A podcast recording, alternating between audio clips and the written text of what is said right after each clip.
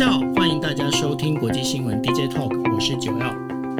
Hello，大家晚安，我是 Dennis。是，呃，今天时间是二零二一年的十二月一号二十五点哦。那呃，就是终于进入到了就是二零二一年的最后一个月了哈。那在这最后一个月里面呢，我们为大家带来了一样就是五则新闻哦。那这五则新闻第一则呢，其实是就是我们要跟大家讲，就是。美国的呃不不是美国，英国的军情六号军情六局哦，军情六局呢，他就在讲哦，他讲说，哎，这个中国的这整个间谍活动好像在全球里面有扩大趋势哈，而且他们运用了所谓的人工智能 AI 的相关的这些东西，到底怎么回事？会跟大家来讲。那另外的话，会跟大家讲，就是说呃，就在那个有有关于这个新疆文书啊当中呢，已经曝光了，这是关于就是中共。刚呃一些官方的一些等于说专属的这些呃文件哦，那秘密文件被曝光，也这代表的就是说有关于维吾尔族的这整个一个呃，包括了他所遇到的这些问题呢，其实习近平在当中涉及很大的一个呃成分哦。那另外的话，就是来谈到乌克兰，乌克兰呢现在俄罗斯边俄罗斯跟乌克兰边境的这个局势还是非常的紧张，然后呢，美俄外长呢他们准备要交涉哦，希望能够把这个紧张局势能够降温。那另外的话，还就提到了欧盟哦，欧盟它现在呢决定要扩大资源，扩大资源哪里呢？扩大资源一些境外的这一些基础建设，来对抗中国的一带一路哦。那最后一则新闻要跟大家聊到的，就是说 CNN 的主播被停职了，为什么呢？待会来跟大家讲。OK，好。那我们来进入第一则新闻哦。那第一则新闻是要谈到的，英国秘密情报局军情六处，他提出了一个警告，他表示呢，中国和俄罗斯正积极掌握了量子计算、人工智能的技术，为此呢投入了资金和心血。那他认为呢，中国很可能在未来哦，会把量子计算技术应用在解密、窃取到这个呃，就是机密情资，而且这件事情呢，必须要让西方世界能够多加警惕。他警告说哦，这对于世界和平是一个严重的一个挑战哦。大家必须要知道这一件事情，就是说这个演讲呢是在英国智库国际战略研究所里面发表，而且呢，过去哦，这个由这个英国军情六局的局长摩尔公开发表这样谈话哦，其实相当不寻常。为什么呢？一般来讲我，大家知道军情六处的话，其实是非常非常就是等于说呃，算是保密著称的哈。那摩尔公开会谈这件事情呢，就也让很多媒体呢就觉得非常的讶异哦。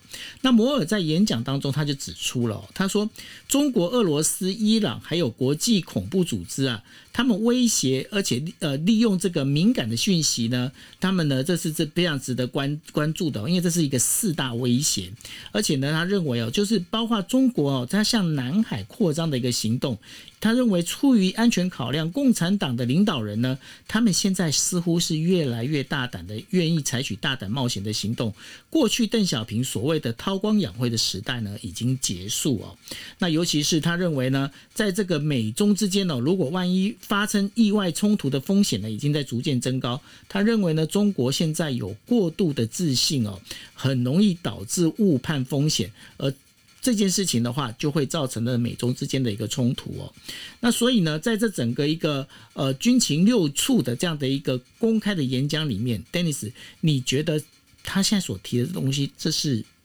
有危险性有那么高吗？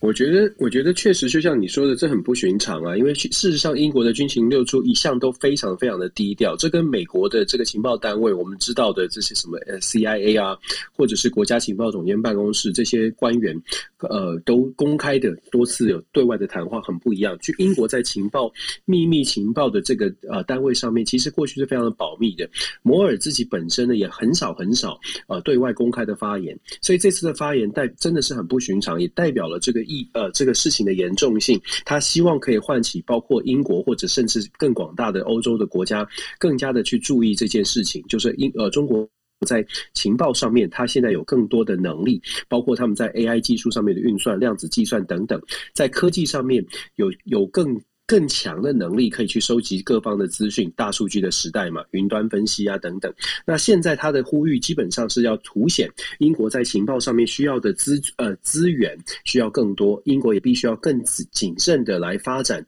所谓的这个 AI 技术啊。对于英国来说，可能过去比较缺乏一些。我们我们过去了解军情六处，大概都是从零零七的电影。事实上，零零七电影确实也就是针对情报军情六处来做的一些。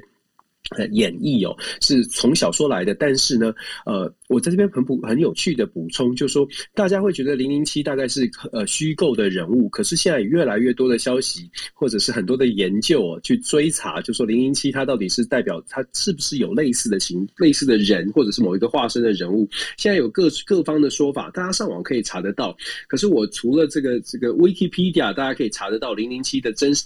化身是哪些？是不是有真人之外？事实上，我自己有认识政治学者，是做历史研究的政治学者，他们真的有在针对零零七或者是军情六处的情报人员进行一些调查，发现真的有非常多类似像零零七的人存在在这个世界上，尤其是在冷战跟二战期间，相当的有趣，真的有研究在做这件事情哦。那我们回到今天这个新闻，今天这个新闻其实它凸显的是现在的世界确实针针对中国的崛起有各方面的担心。那现在呢，军情六处所凸显出来的是，在情报上面，中国的能力确实也在过，也相较于过去来说是强化非常多。如果西方国家真的要呃防范中国的话，在科技上面的能力也必须要强化。不只是美国，欧洲国家现在也必须要好好的、好好的思考要怎么样来应对来自中国的威胁，尤其在情报上面的威胁。所以，我觉得这确实是一个不寻常的一个讯号。那当然，它它代表的是。所所谓的东西方的能力，不管是在军事安全还是各方面的呃这个能力上面，它的差距真的缩小了很多。这个是值得，它这是这这个新闻背后可能凸显出来的一个事实哦。对，然后呢，英国它本身其实也是五眼联盟的一个核心成员哦。这五眼联盟的框架包括了英国、澳。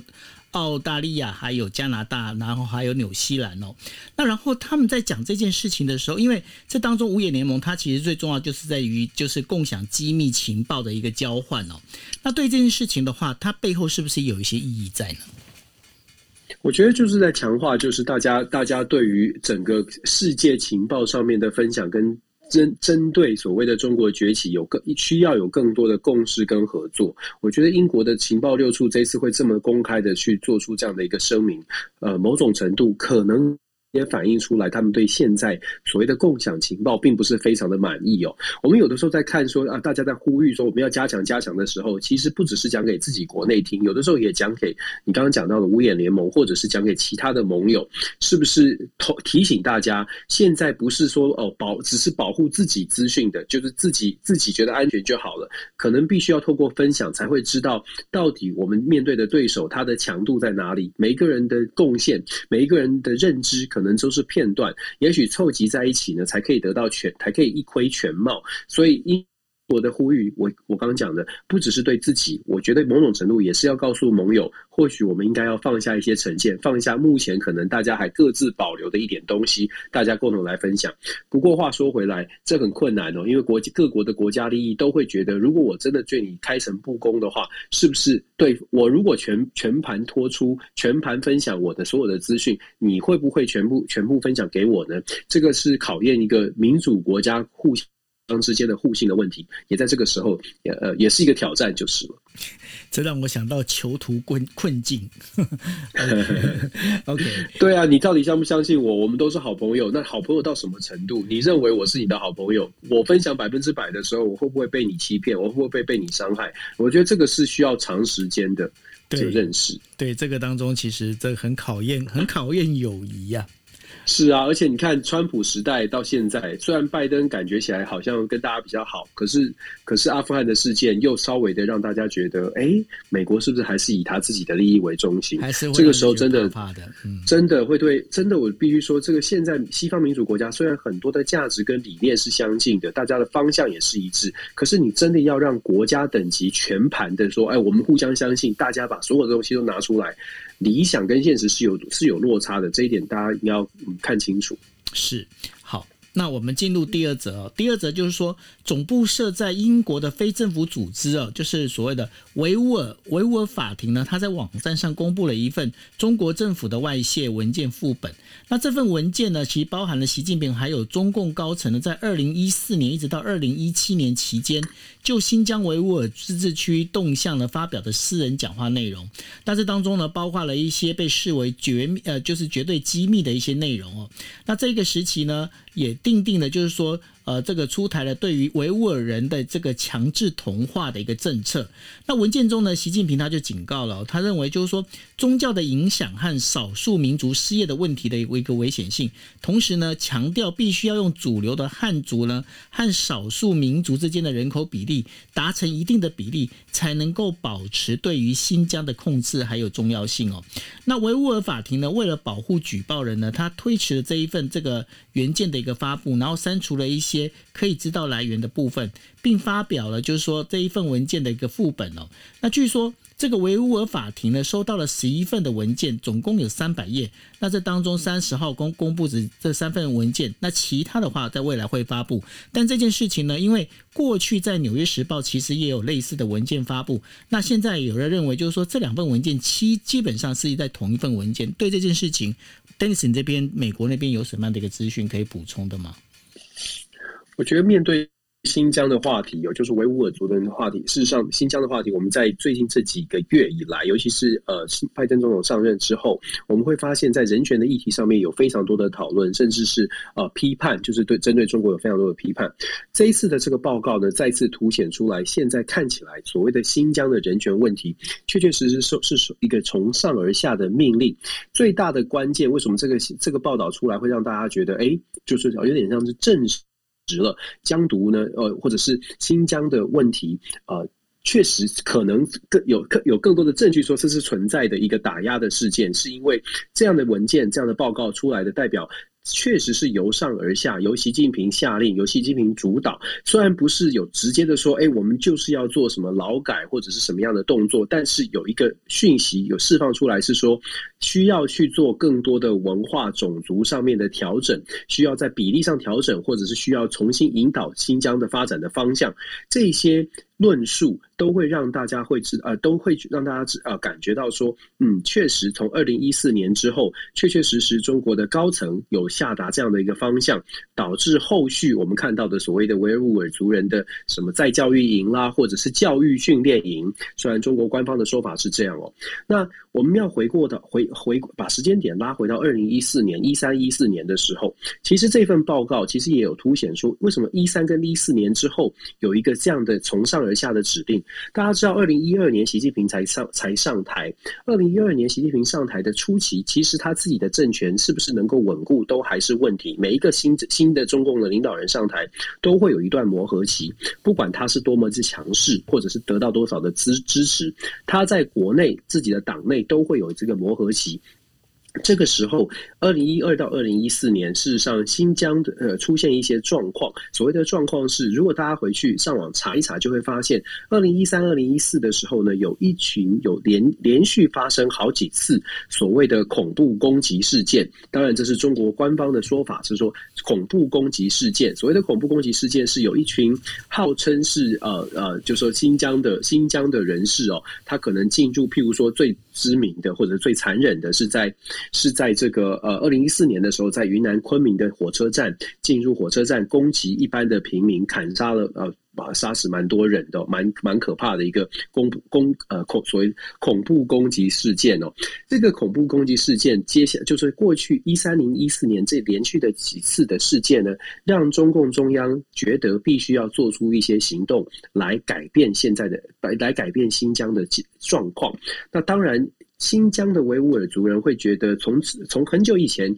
就觉得自己可能受到了打压，可能受到了不公平的对代，所以用比较激进的手法来表达自己的意见。那中共官方呢，在习近平二零一三年、二零一四年之后，很显然的下了决心，下了决定，要用比较强势的手段，用真的这个整个彻底的。改变新疆的整体的文化，它的方式就是用整个种族族群的调整比例调整。本来在新疆呢，汉族的比例大概是百分之十五，但是他希望透过这种方式啊，透过从上而下的政策的改变，来改变这样的比例，来让新疆人。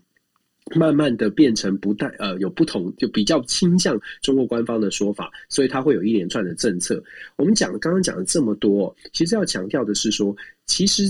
中国大陆现在有很多，其实也有所谓的族群之间的冲突，族群冲突是最难解决的。在美国也有所谓的黑白的种族之间的争议，而且到现在为止呢，也持续争议在发生。但是最大的差别在于，像这次的报道当中所所凸显的是由上而下，由上而下下令，然后由上来决定，由上面来决定用什么方式可以让族群种族的冲突的事件变得比较没有问题，变得比较不会不会。伤害到社会的稳定，这是由上而下的决定。由上而下的决定最大的问题是在于，它并不是一个社会自然发生的现象，并没有经过民意的讨论，并没有经过时间的磨合。在美国。你也可以批评美国的族群争议花了这么久的时间还没有还没有一个定案，到现在还是有很多的种族不平等、种族的争议。但是美国式的制度呢，我们说了正反两面都有哦。美国式的制度它基本上是一个开放的社会，它就是会有种族的争议。会有持续的吵吵闹闹，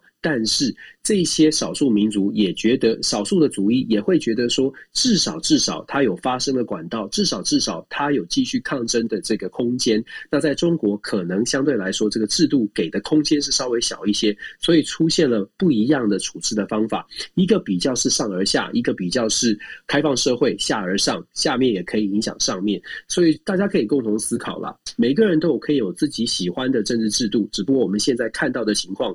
在中国大陆看起来呢，全世界会认为说，世界的主流媒体，我们这样说，这样形容哦，世界的主流媒体会认为，从外面来看，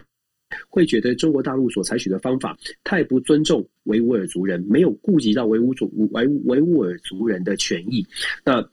我们从西方民主的观点来说，这个好像就不太不太是我们期待看见的。不过。我必须说了，这个我们我们期待中国大，我们都只能呼吁，或者是期待中国大陆的官方可以给他们更多的空间，给他们更多的自由。可是谁能够改变中国共产党呢？我我我我我只能我们只能呼吁跟期待吧。嗯，的确哦，因为呃，这整个一个毕竟那是民主民主思维跟专制思维之间的一个最大的一个不同哦。OK，真的不一样，真的完全不一样。那当然了，这个问题里头啊，我们还是要把这个再拉到，就是稍微稍微属于那个东欧这这一块里头啊，就是说。乌克兰的一个局势呢，它现在目前呢还是持续的在紧张哦。那俄罗斯呢在乌克兰边境调动了大量的一个军力哦。那而且呢以美国为中心的西方国家，他们也加强对于乌克兰的一个支持。那双方呢现在除了就是相互的批评之外呢，也随着这个武装冲突的风险增加哦。那各国他们现在也是希望能够采取对话的一个行动哦，来和缓这样的一个紧张的一个局势。那北大西洋公约组织的外交部长理事会在十一月三十号的时候，就在拉脱维亚首都召开哦。那那个 NATO 的这个秘书长啊，斯托斯托尔滕贝格呢，他就呼吁哦，必须要加强在这个乌克兰边境的这个军事实力的那个俄罗斯啊，他要保持警戒哦。那尤其是他。他就讲了，他说我们必须要做到一个最坏的一个情况的一个准备哦。那出席会议的还有美国国务卿布林肯，他也警告啊，俄罗斯对于乌克兰的袭击将会产生严重的后果。那美国呢也已经通知欧洲国家，俄罗斯很可能会入侵乌克兰。但是呢，俄罗斯总统普丁呢，他在三十号的时候他就提出警告，他警告就是西欧国家呢不要越过俄罗斯的红线。他如果一旦越过俄罗斯的红线的话，他也要。讲采取强那个强硬的回应哦，那这个俄罗斯的国防部长谢尔谢尔盖绍伊古，他在十一月底的时候，他就声称了，就是说他认为美军呢在俄罗斯边境进行军事演习呢，这是一个侵犯俄罗斯的一种行为哦。那德国外长马尔斯呢在三十号的时候表示，他认为呢只有通过讨论才能够缓和紧张的局势，他呼呼吁哦俄罗斯呢要对于讨论要做出回应。那现在呢就是布林肯跟俄罗斯的外长就是谢尔格拉呃夫罗夫呢，预计将在十二月二号，也就明天呢，将在瑞典呢举行这个欧洲安全与合作组织部长级的会议上，他们准备要见面来讨论这件事情。Dennis，这个乌克兰这件事情好像局势越来越紧张。对啊，我们都在说印太战略、亚太战略、亚海海海的关系紧张哦。可是其实啊，乌克兰的问题和可能在军事的前沿上面来说，比呃紧张程程度是更高的。因为呃，俄罗斯它不只是过去的历史来说，俄罗斯不只是警告，俄罗斯是真的会行动的。二零一四年才，其实坦白说，不到十年，七年之前才发生的事情。二零一四年，俄罗斯就用军队真的进入进军到克里米亚地区哦。所以其实我们在看俄罗斯。跟乌克兰之间的关系，你会看到更更更真实的所谓的兵凶战危的状况。只是我们在台湾可能稍微的觉得距离有一些远，可是其实，在乌克兰的事件当中，我们可以台湾还蛮值得观察这件事情的。为什么呢？刚刚九二你从一开始的时候就分享了克这个美国国务卿布林肯讲的这些警告，我不晓得你觉得这种警告对于俄罗斯的普丁来说会不会会不会是很可怕的事情？战斗民族当然不会觉得可怕啊。我的对我的意思是说，像布林肯他这次是非常强调，呃，就是说表媒体是报道说他表达很强硬的，说乌克兰这个乌克兰如果被入侵的话，俄罗斯要付出重严重的代价。然后布林肯说，我们会非常严正的会采取经济的手段来让俄罗斯感觉到就是有压力哦。可是，可是俄罗斯不会怕这个啊！我的意思是，如果美国没有办法拿出更更强悍的动作，现在俄罗斯在乌克兰边境已经集结了超过九万的部队了。那现在俄罗斯在这个跟乌克兰之间的关系，因为乌克兰跟 NATO 走得非常的近，那美国呢又在又很很努力的。透过外交的言辞给乌克兰很多的支持，对于俄罗斯来说，就像我们刚刚新闻当中分享的，对俄罗斯来说，这些都是威胁，这些都是挑衅。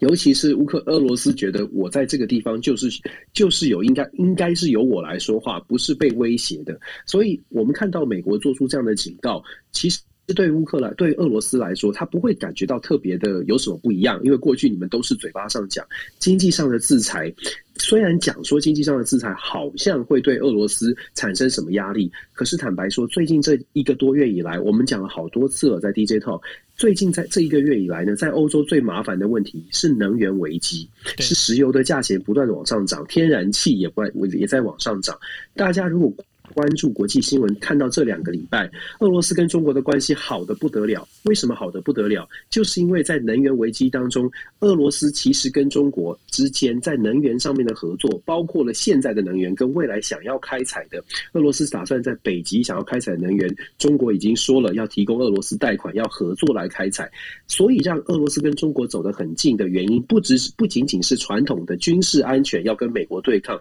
更。更大的利益在后面的共同利益是能源的开采跟能源的共享，还有能源的能源的这个呃这个利益哦。对于俄罗斯或者对对于整个欧洲国家来说，俄罗斯它所掌握的是俄是欧洲的能源，所以当美国在遥远的这个这个太平洋的另外一端讲说我们会经济制裁你，俄罗斯会怕吗？坦白说，俄罗斯如果我是普丁，我不会怕。百分之六十到百分之七十，欧盟国家的能源、天然气、石油是来自于俄罗斯。在这样的条件之下，我当然很强势，我当然可以很强势。我希望你们好好的跟我来谈判，而不是威胁我。这这也是为什么我会觉得俄罗斯跟乌克兰之间的冲突非常可能是一触即发。包括布林肯，他根据情报的分析，他也讲说，现在俄罗斯，他说我们不确定俄罗斯会不会采取军事行动，但是现在看起来，俄罗斯确实有条件。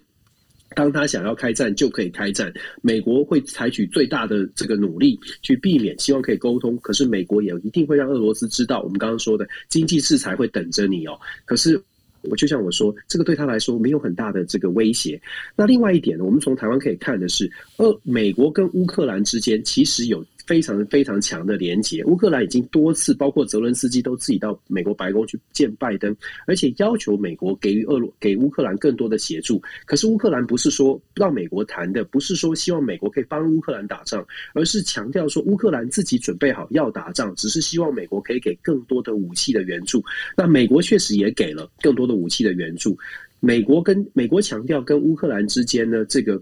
关系啊。台湾他用这个 rocket Sally 来形容跟台湾的关系是磐坚若磐石。他在谈到美国在谈到跟乌克兰关系的时候，是用 unwavering，unwavering 就是动摇。无法动摇的关系，可是这个无法动摇的关系，就像我说的，如果真的军事冲突发生的时候，我觉得我们在台湾可以观察一下，所谓的无法动摇的关系是用什么方式来就来去协助乌克兰。那从这个美国协助乌克兰的方式，我觉得我们可以投射看思考一下，不见得全然会可以对照，可是可以思考美国对于乌克兰的协助会是什么样子。那这样的一个协助是不是我们所预期，或者是不是符合国际的期待，真的帮助盟友？可以帮助到什么样的地步，让大家满意或者不满意？我觉得从乌克兰跟俄罗斯现在的紧张的关系，可以看的事情还还蛮不少的，但值得大家一起继续关注下去。是，那你觉得如果万一他们真的是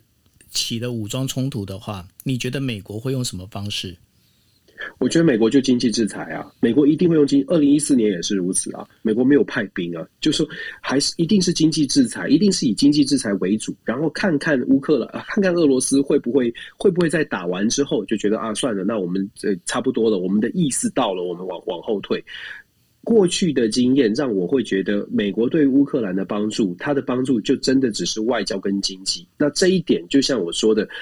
常常我们在对美国有很高的期待的时候，我们也从美国，我们也要理解美国现在的自己的利益到底是什么。他他现在讲的，他到现在为止，如果他真的打算要从要从军事上协助乌克兰的话，大可以做很多的动作。就是说，在军事的部署上面，是不是譬如说航母开到那个地区，是不是有更多的军事跟北欧之间、北约之间，是不是有更多的军事的协助，呃，军事的进驻，而不只只是演训哦。目前来说，都是在演训的阶段。那所以，我觉得以二零一四年这么近的一个例子来看，我觉得给乌克兰的帮助就是经济为主，然后军事的援助、设备的援助也会有，也会有。但是美国大兵派驻，我觉得很难，我自己觉得很难。的确，因为他们如果要派美国大兵过去的话，呃，这后面的话，他又必须要面对国内的压力，对不对？没错，会有面对国内的压力的问题，而且而且，其实从历史来看，俄罗斯很喜欢冬天打仗，所以这个这个这个，我我我当然是这这是很很很这个旁枝末末节的这种推销啊，就是俄乌克兰很喜呃俄罗斯很喜欢冬天出兵，可是对于美国来说，冬天赶这个假期季节，我不知道，我觉得美国。要在这种时时间点要要派出所谓的美军的部队，我我我是抱持着怀疑的态度，除非除非有更高的利益导向、利益存在。其实你看过去美国的出兵都有很高的国家利益，呃，在牵涉在其中。乌克兰对美国国家利益真的是有限的。嗯，的确，嗯，那所以呢，我们可以观察下去哦。那谈到这个乌克兰呢，我们就必须再往下谈，就谈到欧盟哦。欧盟委员会呢，一号的时候宣布将从将启动新的框架。支持呃区域外的经济呃设备的一个发展，他做这件事情呢，是希望跟中国主导的这个广域经济区的的一个“一带一路”来进呃进行竞争哦。他在这个制定环境考量规则和这个确保这个透明度之后呢，目标是在二零二七年的时候。在这区域外的话，包括公共还有民营部门的话，投资将近三千亿欧元。那这个计划称为全球门户，它将促进呢所谓的数位化。健康还有能源、教育这些领域的一个基础建设的一个发展，同时呢是考虑到气候变迁的一个措施，还有工人人工人人权以及投资的呃投资融资的一个呃就是透明度哦。那欧盟委员会的主席彭德莱恩呢，在一项声明中表示，欧盟将支持符合民主价值和国际标准的优质基础建设投资哦，那在中国的一带一路的倡议当中呢，有不少的一个发展中国家因为过度的贷款呢，的然后忽略了整个偿债的能力，陷入了所谓的债务陷阱。那欧盟呢将会提供这个可持续的一个支持，与中国产生明啊明显的一个不同哦。那在六月的时候，包括欧盟在内的 G7 峰会。以呃同意呢，向发展中国家还有新兴国家提供这些基础建设的援助，然后同时要考虑到金融还有环境的可持续性。那对于欧盟会提出这样的一个做法，直接跟那个就是中国的一带一路杠上哦，你觉得为什么欧盟要做这件事情？我觉得整个呃世界的氛围是这样啊，就是说民主的体系现在当然是美国为首，但其实欧盟自己本身也有自己的主张，就是说在民主的这个价值跟认知上面，确实跟中国有点不同。那中国的崛起确实让大家觉得，也许民主的民主世界就是应该要做些做些什么事情。那当然我们知道，中国在近最近最近这几年的一带一路计划，呃，西方民主国家会认为说，一带一路呢。带给所谓的开发稍微落后的国家，呃，设下了陷阱。所谓的陷阱，就是说债务的陷阱。债务的陷阱就是，呃，用“一带一路”的计划呢，给了很多的基础建设，但是给基础建设的方式可能是用贷款或者帮他们盖，用贷款的方式帮他们盖，结果就变成了，如果他们未来没有办法偿还贷款的时候，就陷入到这些落后的非相对落后的国家，就陷入到了一个债务债务的危机，要还债还不回来呢？就像我们贷款，如果你房子贷款缴不出来，你房子是不是被属于银行的，就被翻就就得就属于银行的？所以这个债务陷阱呢，在欧盟国家的论述是说，透过“一带一路”，中国很有可能在呃，譬如说非洲国家给了很多的好处，可是非洲国家付不出贷款的时候呢，很多的东西都可能会被会被中国呃所影响。最近这两天才刚刚传出来一个比较明显的是，呃，非洲的甘比亚，甘比亚的机场就是。在透过“一带一路”的计划当中呢，给了很多的资源要盖这个机场，但是甘比亚政府现在还不出来这些贷款。按照过去甘比亚跟中国签的，在“一带一路”这个这个计划当中签的这个协助盖国际机场的协议呢，按照这个条款，其中有条款就说明了，如果在未来甘比亚政府还不出钱的时候呢，中国是有有这个权利要求。对于这个国际机场的使用权，给予更多的指指挥哦，或者是控制。那这个条款呢，在甘比亚国内现在也呃热激起了热烈的讨论，认为说连我们唯一的国际机场可能都要落入到中国的控控制之下。那所以甘比亚的国会是有要求这个中国希望可以在条约上面进行改正哦。中国方面当然说中国无意去控制或管这个控制住甘比亚的国际机场，但是后续我们要继续看哦。对于中国的利益来。说到底怎么样，或者是中国的出发是什么？不过这只是一个例子，例子呢告诉大家，确实西方国家为什么会想说我们要做出更多的动作，来确保全世界不会因为中国的一带一路让中国的影响力不断的扩大，尤其在。呃，稍微开发落后的国家影响力不断的扩大，要怎么样来阻止这个开发这个影响力不断扩大的一个现象？我们知道，在联合国，这每一个国家都有一票，所以在国际组织当中，每个国家都有一票的情况之下，中国对于相相对落后的国家有这么大的影响力，当然，中国在国际舞台上面。影响力也会相对的变变得更大一些，这是民主国家已经看见的，所以他们必须想出方法来阻止这件事。这就解答了第一个问题，就是为什么西方民主国家现在会开始宁可交出很多的钱，大家投入更多的资源来做一些动作，来停呃来阻挡这样的一个影响力的扩张。但是如果我们单单就计划来看哦，我不知道九欧呃你你怎么看？二十七个国家一起来说呃一起来。出三千四百亿美金，三千亿欧元，大概三千四百亿美金，二十七个国家，你觉得接下来会不会有第一分配？谁出多一点，谁出少一点？出多的国家会不会说，我出这么多，我应该来主导？我觉得这是一个，这是一个很明显的问题。呃，德国、法国、意大利这些在欧盟当中声音比较大的国家，他可能会愿意出多一点的钱。可是相对的，他出多一点资源的时候，他国内的民众也会说：“那欧盟必须我们要有主导权啊，不然的话，我们不就只是花钱出去，然后呃，我们反正我们只是捐钱而已，我们没有主导权，我们愿意为真的还愿意这么做吗？”所以，欧盟国家会遇到第一个问题是集体行动当中一个呃，谁出多谁出少，我愿不愿意牺牲多一些？我愿不愿意付出多一些，而且我还不求回报的出多一些，这是第一个问题。第二个问题呢，其实九欧你也可以帮我回答，就是如果你还没有赚这么多钱的时候，你会不会去买名牌包？当然不会啊。你看，当然不会，对不对？那我问你哦。非洲的民主，非洲的这些国家，当他还没有发展的条件的时候，你跟他说，我们给你的基础建设是有民主价值的，是高品质的，就像名牌包一样。同样两个两两个基资金都来都要进驻，一个是民主国家提供给你的基础建设，保证高品质、高 quality 子弹列车有没有？可是非洲呃，这个中国告诉你说，我我没有办法给你这么高标准、高品质。我举例了，不是说中国的基建设，或谁哪一国建设比较好？举例来说，中国告诉你的，中国告诉你的是，我给你这个，我可以保证你有路、有铁、有铁路、有桥梁，但是我可能是五年、十年可以用，可是现在就有，而且很便宜。大家想这个逻辑哦，当然这是一这是比较简化式的这个逻辑，可是用这个逻辑来让大家理解，就是说，当非洲呃，当这个非洲国家它自己本身的条件非常有限的时候呢，他是不是他是不是会去选择说，哦，我们现在没钱，但是我们还是有有拿 LV 的拿 LV 包包的机会，我还是要试着拿一下 LV，还是说我现在没钱，如果有人告诉我说我可以免费拿到这个东西，我先用就好了。我觉得这个逻辑可以大可以套用在现在遇到的一个状况。西方民主国家很期待说，透过所谓的全球门户计划，跟帮助更多的发展中国家可以有好的基础建设，包括刚刚九欧你看到这个计划当中洋洋洒洒列出环保啦、绿能啦、科技技啦、教育啦。我自己是我自己也呃，在这个南非的一个民主研究中心是国国际研究员，我跟很多的非洲学者有一些很多的有。很多的讨论，包括我们的研究，其实我们看到，包括在非洲的民调，你做出来的民调，你就会知道说，西方民主国家有一些高度的想象或者是理想，觉得如果我们给他们民主，如果我们给他们好东西，他们就会喜欢。可是忘记了，其实非洲的国家很多的民民。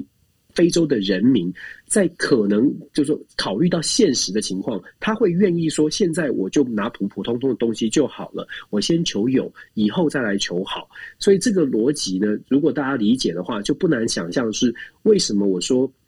现在这个全球门户计划虽然听起来很不错，尤其在台湾的我们或者在西方世界，我们会觉得听起来很不错，可是它是不是在非洲人民的眼中也觉得很不错？想想看，他们的 GDP 只有可能只有年年均一千两千美金，跟我们可能两三万美金，我们的想法会是一样的吗？这是我觉得这是另外一个所谓的西方呃全球门户计划会遇到一个很大的问题。但是这样讲完之后，我们还是要持平来说。这样讲完之后，我们也必须说，中国的一带一路计划也给中国带来非常庞大的压力。如果要继续跟西方民主国家继续竞争的话，中国也得从国内拿出很多的资源，继续投入这个所谓的一带一路的计划，我们看到我们报道的这个，我们分享的这个恒大集团，包括国内的，昨天我们不是还在讲说洗米华被抓吗？对，就说中国国内也有很庞大的财务压压力，要去继续支撑“一带一路”，要比的是，要真的是中国要继续赌“一带一路”，一继续要向非这个非洲国家提供更多的援助的话，有点像是跟西方国家在比气场，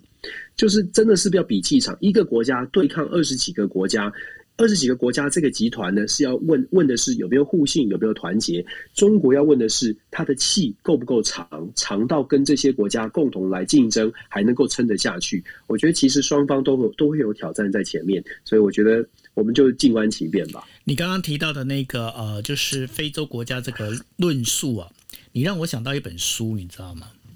嗯，就是《穷人经济学》。那穷人经济学里面在讲什么呢？他在讲的一个重点就是说，你知道穷人为什么会越来越穷？你知道吗？就是说呢，穷人呢，他本身，比方说，他就觉得说，哎呀，我就举最简单的例子好了，就是说，哎。那因为我现在没钱，所以说我不要去保养身体，那我就不要去看病好了。那不去看病呢，其实你的病就会越拖越严重。那越拖越严重之后，或者是比方说你的车子不去修，你不去修，你就哎，没关系，只是一个电瓶稍微没电而已，那没关系，我们真撑着撑着就好了。那结果呢，其实就是这个小不补，然后会漏大洞。那所以呢，在穷人经济学里面呢，其实这个当中其实就是。我我觉得这反而是一个这个论述里面非常有趣的一个点。这个东西你把它放在现在非洲国家里面，其实也是非常类似的哦。就是说，好，今天如果去接受这个，包括了你说中国在讲的说，哎，没关系，我们就是暂时呢用这样比较普通的这些东西去做的话，它后面所衍生的问题，其实它本身是会越来越严重的。那但是对，但是呢，今天重点在于哪里？重点在于。你愿不愿意去接受这样的理论？你会愿不愿意去接受这件事情？就是说，你要不要吃好的东西？因为当你今天你如果一天到晚你在吃的东西就是一些可能过期的一些食品啦，或者甚至已经腐败的一些食品，你只觉得说没关系，我可以把那个吃下去。我觉得我现在肚子不饿才是重点。但是呢，你把自己身体搞坏，那 OK，那这个就便是一个这样的一个恶性循环会出现哦。所以呢，呃，在这里面的话，老实讲，我觉得就好像回到你刚才所提的，就是说，这个不管说你今天说非洲领导人，他到底有没有这样的一个远见，他到底认不愿意这样可以做？那然后呢，民意到底愿不愿意支持这件事情？我觉得那都是一个综合的考虑的一个因素。确实是这样，所以我们在非洲做的研究，到目前为止，为什么看起来非洲会会去掉掉入这个所谓的债务的陷阱，或者是财务的陷阱，就是因为大部分的非洲人民他没有办法想的这么远。嗯，那当然，就像你刚刚说的，这个穷人经济学，这是一个恶性循环。你要怎么样让民智打开？你要怎么样让非洲的民民众啊，在他现在现在只想到温饱的时候，去想远一点，说你现在再再忍一下。你现在再付出多一点，我们求一个以后比较长远的未来，这个就是一个，就是目前现在遇到的一个困境在这里。那当然，这也是为什么西方民主国家会说必须要看赶快的采取行动，因为他们也看见了中国大陆的一带一路确实给了非常好的这些优势，让非洲国家觉得，哎，现在这样子好像不错。所以，其实西方民主国家看见的这个问题，只是解决问题的方式有没有办法真的打动，或者是真的去改变非洲。对于呃基础建设的认知，对于自己未来的认知，我觉得这些啊，这甚至是大灾问的。这个，我觉得我们在台湾，我老实说，我们我每次参与这个非洲的这个研讨会，就是我们这个计划当中，我都会觉得台湾很幸运，很幸运。就是我我们不用去，我们不用去担心，我们身边的所有的人都都想着要要要求好、求快、求求直、求有，因为台湾已经发展到一定的程度了，所以大家可以好好的去想说，怎么样对我们的国家更好。我觉得这就是台湾最最可贵的地方。那当然，我们常常在讲台湾的遇到的问题是，因为大家都可以有自己的自由表达意见的这个空间，所以就变成很难愿很难接受不同的意见。这是这是另外一种挑战。但是至少我会觉得我们很幸运，我们可以好好的来思考，好好的来讨论，多一点的包容的话，我觉得台湾会更好。多一点包容，然后多一点倾听很重要，听一下对方不同的声音哦，非常重要，不要。讲跟你不同的意见，你就立刻跳起来，先听人家讲完嘛，对不对？没错，没错。OK，好，那我们进入第二、第五则新闻了。第五则新闻在讲，就是十一月三十号，美国有线电视新闻网主播克里斯库莫，他呢就是被呃，就是 CNN 呢就是宣布呃暂停无限期的这个停止。克里斯的主播工作，那为什么呢？因为呃，这个州检察长呢，二十九号公布了一份调查文件，显示呢，就是这个克里斯呢，跟就是他的州长哥哥的助手啊，呃，有保持一个联系，提供了有关性骚扰受害者的一个信息，并且建议该怎么去做。那其他的公司的记者呢，其实有试图去写一篇呢有关这个前州长的这个报道。那由于这整个一个状况，因为去年的时候啊，克里斯因为在对于这个新冠呃病毒的当中啊，在新闻节目里面采访了他的那个州长哥哥啊，那一举成名。那去年年底呢，这个整个就是这个州长的这个性骚扰问题呢，整个浮出水面之后，那现在呢，克里斯他也承认哦，他有去提供这样的一个讯息，那这很明显的是违反公司规定。对于这件事情，Dennis，这个美国那边是怎么报道这样的一个事情呢？基本上，酷呃库莫，其实我们我们如果在台湾，大家大概在 COVID 的疫情当中，都对这对兄弟有一些印象，就是透过新闻，他们呃，首先是因为纽约州长库莫，呃，Anthony Cuomo 呢，他在这个疫情当中，我们都都知道他跟川普的意见不一样，然后他呃天天天天上上上上这个新闻，就是天天连线直播纽约州的最新的疫情哦，让他一一炮而红，打响了全国的知名度，然后他在 CNN 担任主播的。弟弟 Chris Cuomo 又跟他进行连线，有的时候还甚至分享家里面的一些趣事，所以让这两对这一对兄弟声名大噪哦。那甚至在台湾的很多的首长，或者全世界很多的首长，都学习 Cuomo 做做这种美洲报的这种形式，每天记者会哦。那为什么他们突然从突然跌落神坛呢？就是基本上从 Anthony Cuomo 他自己本身自己生活上面有一些。行为上面不是很不是很适当的性骚扰啊等等，那现在更大的麻烦出现了，是对他的弟弟哦，造成他弟弟的困扰。他弟弟呢，因为是记者，因为是媒体人，所以其实我们知道，在新闻圈，你总是会有比较多的消息，包括谁爆料啦，包括谁指控这个呃当事人，你可能比人家多一早一步的知道这些消息。早一步知道消息，它的好处是说，你可以，你可以，如果你是想要做一个好好好的调查的记者的话，事实上它是可以让公众知道的。可是偏偏 Chris Cuomo 他自己是这个 Anthony Cuomo 的弟弟，所以是家人，所以。他没有守住这个分际，就是我是家人，可是我是记者。那我知道的这个消息，我去分享给我的哥哥。现在在风暴当中的哥哥说，可能谁指控你，你可能应该要怎么做？作为记者，他变成一个顾问的形式，在他哥哥的这个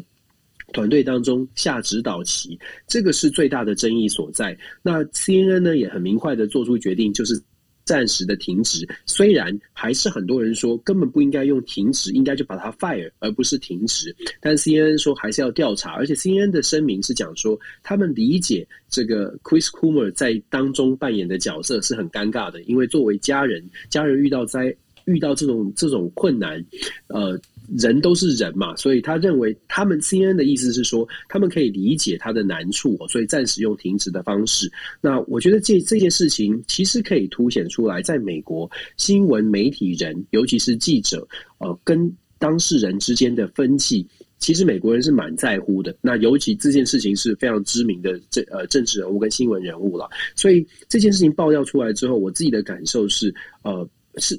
媒媒体人，呃，媒体人在处理事情的时候，对于新闻，美国美国民众对于新闻，尤其是新闻记者、媒体圈的人士，其实是是有一些有一定的标准存在的，所以才会引起这么大的反弹。如果说没有标准的话，那那那今天 Chris Cuomo 当然不会不会被要求停职。那也是因为有这样的有这样的标准，我会觉得 CNN 的处理方式虽然没有词。啊，把它 fire，但是把它停职，反映出来的是美美国的媒体呢，可能还是有一定的可一定的公信力啊。当然，各个各家媒体一定有自己的立场，但是对于操守的部分，看起来这件事情，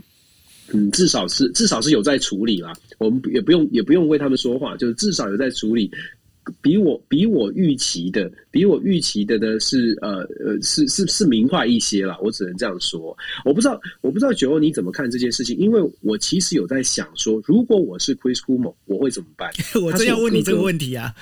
对对对，我我真的有想这个问题。我老实说，如果我跟我哥哥的关系是好的，我可能会为他去踩这个红线诶。虽虽然我知道这样不对，可是你我你可以看得出来，Chris Cuomo 他有想办法去避开这个。你可以，你可以说他为了他自己了，因为他不是跟他哥哥直接联系，他是跟他的团队，然后用这种用这种很隐晦的方式给一些建议。就是如果我是 Chris Cuomo，我应该怎么做？他是我哥，我要看他死吗？我要看他很惨吗？呃，我觉得这真的很困难。嗯，我所以我说，我也我也想问大家，我觉得他做这件事情有点 tricky 哎，因为就是简单的讲，我觉得说你当然可以，你就是说你要帮你哥哥。如果要做这件事情的话，我觉得 OK。但是换个角度讲，你今天领了 CNN 的钱，你今天你也必须要去对你的公司要负责。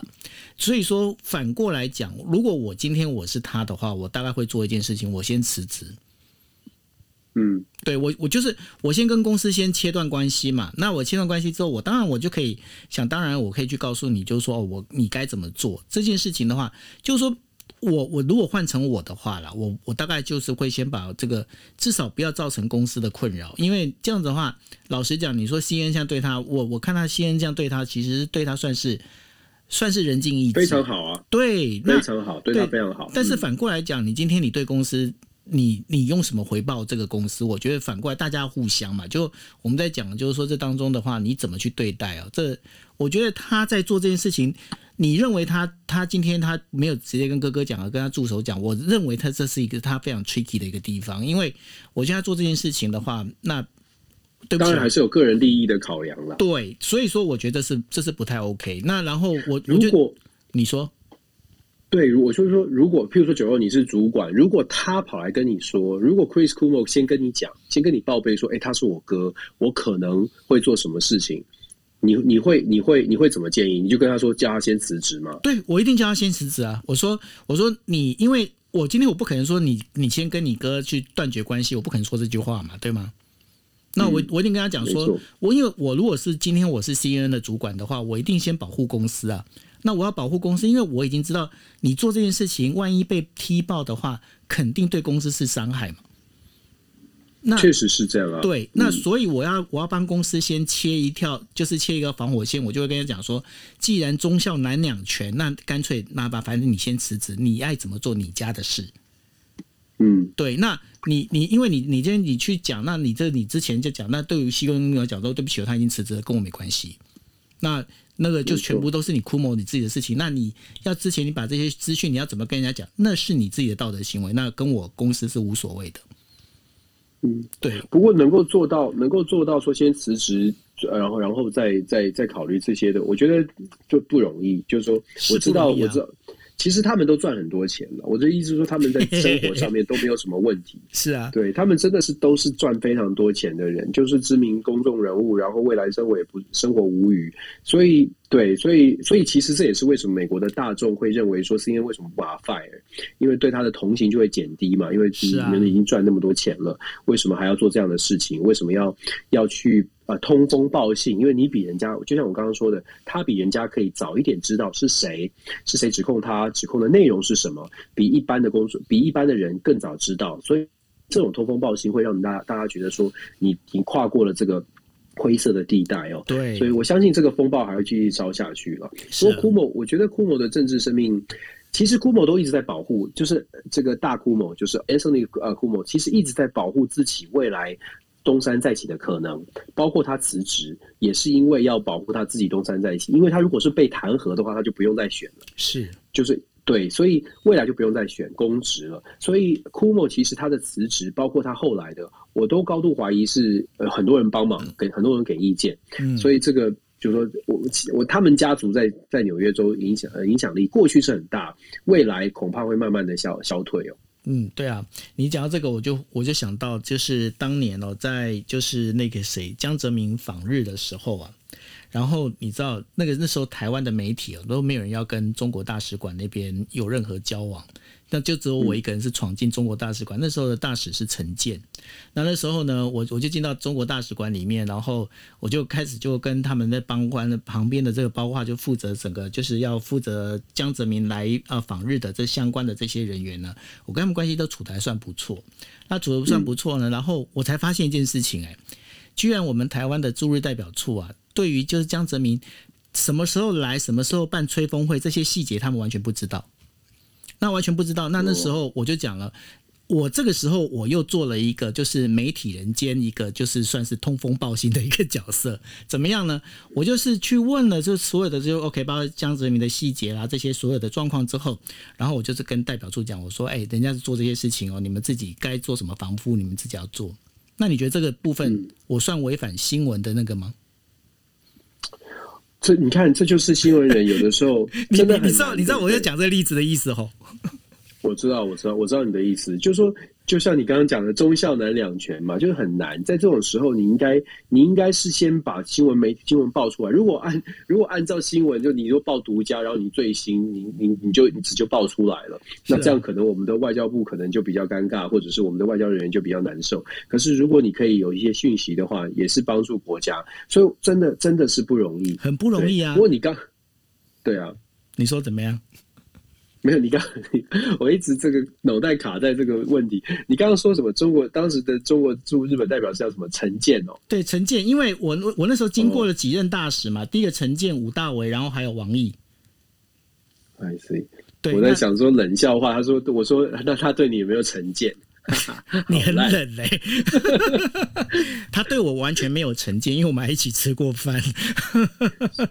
其实我真的包包括我自己也也走走过新闻圈，我真的觉得什么蓝绿什么什么两岸什么什么电视上面看到的这些很你觉得很奇怪很不喜欢的人，私底下都是人，就是跟他们相处多绝大多数的人都是正常的。我所谓的正常是都是可以沟通的，没有人的就是就是好像一见面就是要拿拿起拳头，或者是就是要就是要要要打架要要吵架的。大部分的情况都是可以沟通的，只不过在这种整个大环境的氛围之下，会让这个就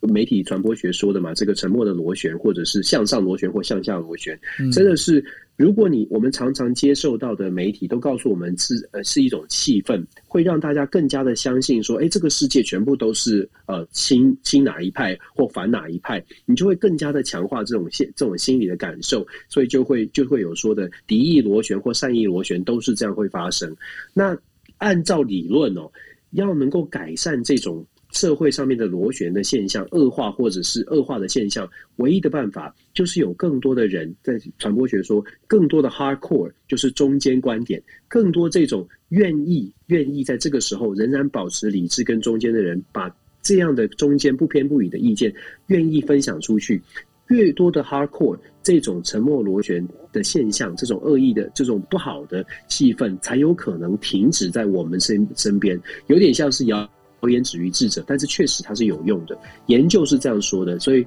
我觉得我们，我我至少我自己跟我觉得我相信九欧也是，我觉得 DJ Talk 就是想要扮演这种角色。是啊，就是像我跟你讲的，我不是说那时候我看到王毅在那个呃，就是那个拉斯维加斯的那个表现时候，我说我很惊讶，因为我跟他是认识的，那然后我也知道他其实是非常温文尔雅的，那我真的不晓得为什么会发生这样的状况。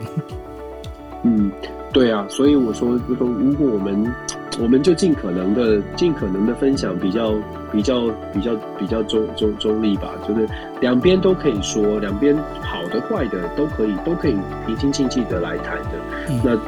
这样子就是比较，也许比较多人听到之后，就会就会发现，哦，也许媒体上面讲的这么可怕的紧张的气氛，或者是这么友好的气氛，都应该要退一步，我们慢慢的自己来思考。我常常觉得，就是真正的对于我们国家，就对台湾或者大中华民国。最好的利益绝对不会是倾向哪一个国家，绝对是亲近我们自己国家。只有我们才知道我们要什么。好，那我明天开始去中立找房。这个你这个比我还冷吧？这样我就是非常的中立。OK，好。OK，好，那我们今天的国际新闻、国际新闻 DJ Talk 就到中立这个地方，我们就结束。